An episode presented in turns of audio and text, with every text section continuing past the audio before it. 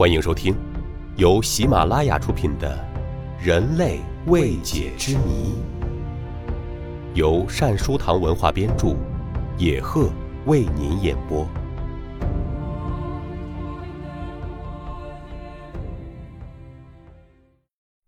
第十二集：美洲小人国不再是个简单的故事。在上世纪五十年代，几名山地学者在南美洲安第斯山脉一个被莽林掩盖的山岩上，发现了好几十个一尺多高的龛式洞穴。洞穴不深，但看得出已经经历了漫长的岁月。在这个洞穴里，竟赫然摆放着仿佛人头一样的头颅。这个头颅比成年人的拳头大不了多少，不仅五官具备，而且经过生理切片等检验，证明的确跟成年人的细胞组织一样。这真是令人难以置信，成年人的头怎么会那么小？这个头颅属于世界哪个民族呢？神龛又是谁建的呢？这个袖珍头颅后来送到人种学家手中，简直被奉为至宝。要知道，假如这些小人头真的属于现存世上的某个人种，那么经典的人种学和人类学都得重新研究了。无独有偶，像这种令人吃惊的事还发生在一九三四年。那年冬天，两个职员趁着假日。到落基山脉的彼得罗山去采挖金矿。他们在陡峭的含金砂岩上拉响了一个爆破筒，一时间飞沙走石，尘土漫天。待尘烟过去，炸开的岩壁上却蓦地露出一个高宽不过一米的窑洞，洞口搭着几根立柱，仿佛是探矿场的坑道。洞内漆黑如墨。他俩赶紧打着手电筒往里探视，眼前的一切吓得两个美国人瞠目结舌。洞里有一个高不及膝的小人端坐在石凳上，正睁着一双可怕的大眼睛，紧紧地盯着他们。他俩吓得掉头就跑，以为碰到了印第安传说中的巨眼小魔王。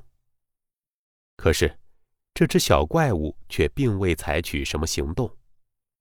他俩跑了一段距离之后，定了定神，壮着胆子再回到洞中，这才看清了，那不过是一具干尸。然而，人有这般矮小的吗？会不会是洛基山脉的一个新人种呢？还是说，几千年甚至上万年前的古人类呢？他们感到一阵莫名的兴奋与激动，用一块大手帕。小心翼翼地把这个干萎了的小人包起来，连夜下山报告州政府。政府工作人员也极感惊奇，立刻把这个似人似妖的怪物送到卡斯博士医院去鉴定。医生们一打开手帕，也吓呆了。后来，经过 X 光透视以及多项化验，才证实这个小人身高四十八厘米，皮肤铜黄色。脊椎骨和四肢骨骼与人类的结构一致，左锁骨有明显重伤痕迹，身上还留存不少伤痕。牙齿整齐，犬齿尖长，可能习惯掠食生肉。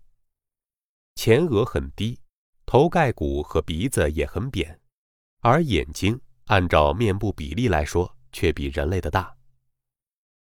从整个体型及发育程度来看，这是个六十多岁的男性成年人。难道真的有小人国吗？原来在此之前，卡斯博士的一个律师、一个买卖旧汽车的商人、一个绞刑学专家和一个墨西哥牧羊人，都曾有过关于小人国的惊人发现。可惜他们的相关材料大都失落了，只有绞刑专家理查德珍藏的一个小人头颅。在他去世后，被他女儿赠送给怀俄明州立大学做研究之用，至今得以妥善保存。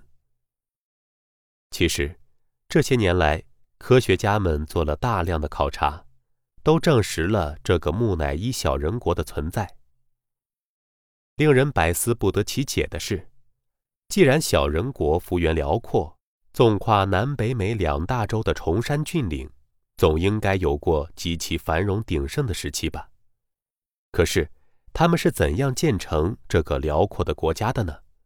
为什么没有留下一点灿烂文化的痕迹呢？他们是什么时候灭绝的？如果现在还有小人国，那么这些小人又藏到哪里去了呢？为了证明小人国是否存在，学者们访问过住在这一带山区的印第安老人。很多部落都留下了小人国的种种传闻。索松尼族的印第安人还称，小人为尼米里加人，意思为食人肉者。